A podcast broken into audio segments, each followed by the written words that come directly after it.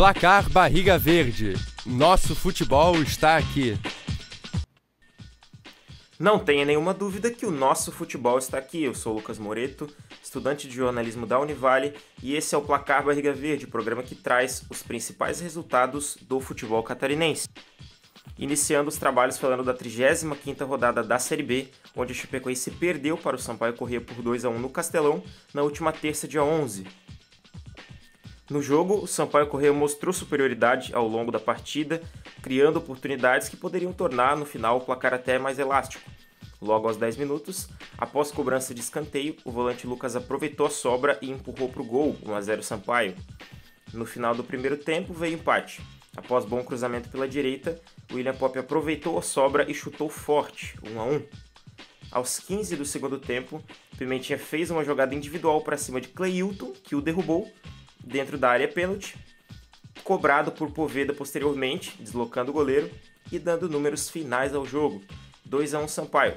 Resultado mantém a Chapecoense na 15ª posição com 39 pontos.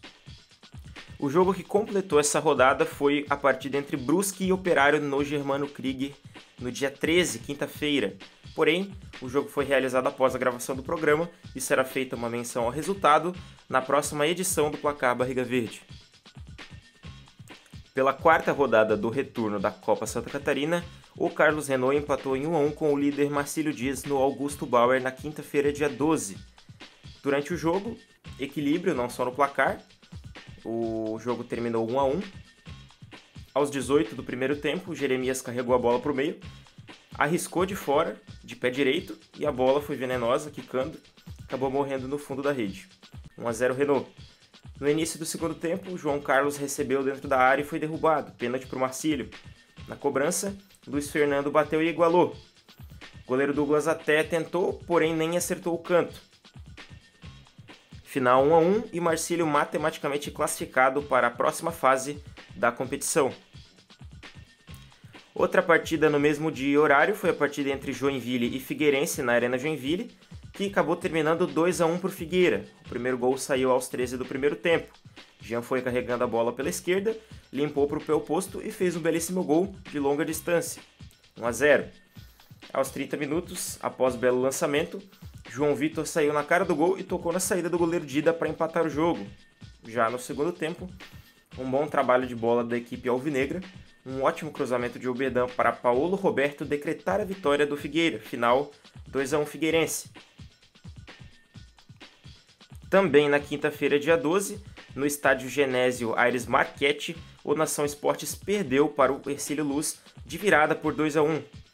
Um jogo muito bom tecnicamente, talvez da rodada da Copa Santa Catarina tenha sido o melhor jogo. Várias jogadas interessantes e uma boa dose de emoção.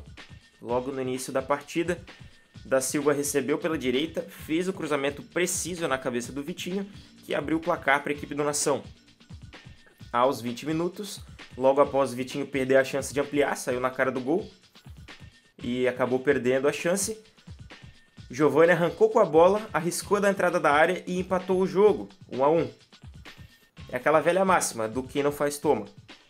O Vitinho, que aliás foi um dos personagens da partida, fez até um gol espetacular de falta, posteriormente anulado pelo árbitro por irregularidade. A virada veio no último minuto do segundo tempo, no apagar das luzes. Luan fez jogada individual dentro da área e foi derrubado. Na cobrança, ele mesmo bateu e marcou. Gol com requintes de crueldade, até com direito a salto antes de tocar na bola, bem no estilo Jorginho. Final 2 a 1 para o Ercílio Luiz.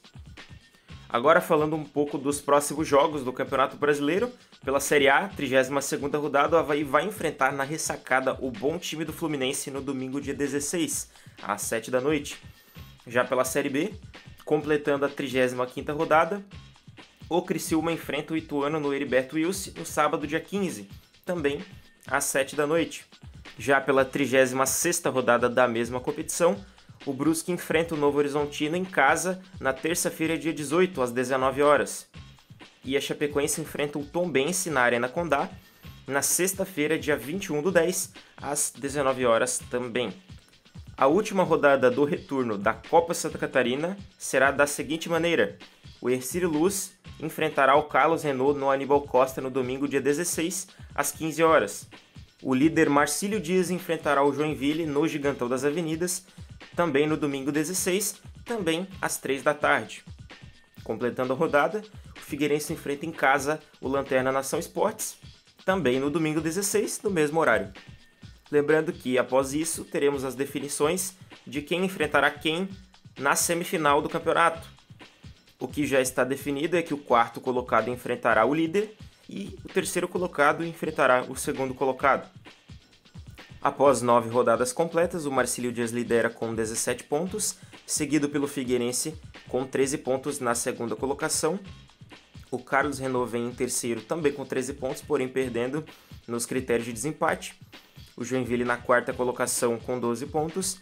O Ercílio Luz com os mesmos 12 pontos, vê que está bem embolada a tabela mas também perdendo o Ercílio nos critérios, e o Lanterna Nação Esportes com apenas 5 pontos, já não tem nenhuma ambição neste campeonato.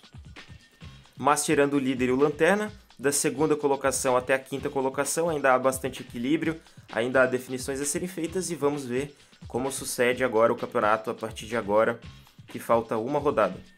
Por enquanto é só, esperamos você aqui no próximo programa para a gente se informar junto sobre o futebol catarinense. Foi um prazer Lembrando que o nosso futebol está e sempre estará aqui. Um abraço e até logo. Apresentação: Letícia Fontanive e Lucas Moreto. Supervisão: André Pinheiro. Edição: Letícia Fontanive. Uma produção do projeto de extensão Oxigênio, Central de Podcasts. Universidade do Vale do Itajaí.